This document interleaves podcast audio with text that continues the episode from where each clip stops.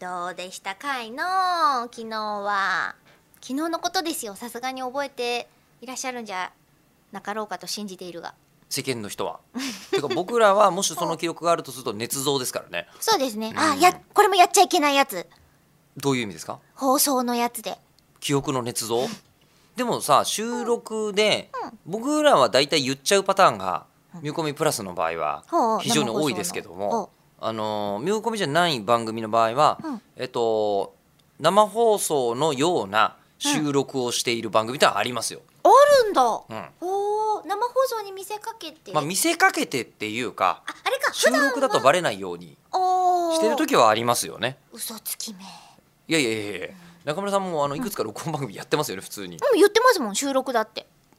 あ言うタイプ言うわざわざこれは収録ですとは言わないけどどう考えても収録だってことが伝わるし、っうん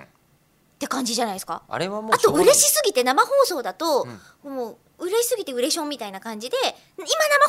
す!」って言っちゃうから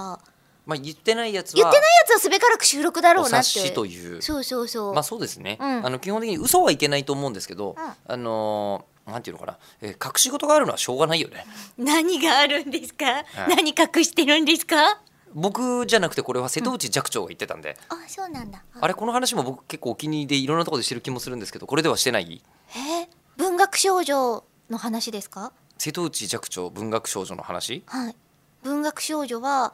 えっと嫁にもらわない方がいいっていう話ですかそんな話しました私あじゃあ違うソースだ聞き違うたいその話じゃ寂聴さなんいの寂聴さんが、うんあの僕瀬戸内寂聴トークライブっていうの行ったことあるんです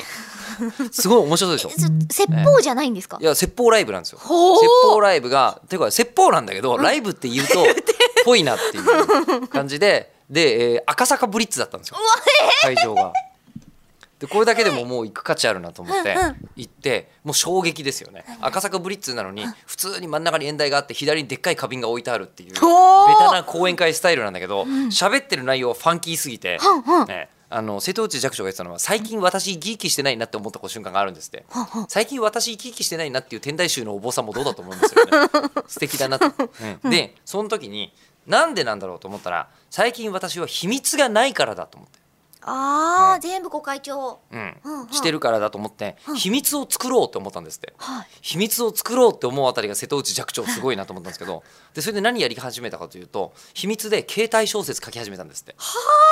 すごいと思わないじえ自分だけが見れるもの自分だけが見れるっていうかいやいや世間に発表したんですよで世間に発表した時にもうこれまだ2つぐらい言いたいことがあるんだけど1個だけ一個だけオチになりそうなこと言っておきますね、えー紫式部から取ってペンネームがパープルっていう名前でずっとやってたんですよ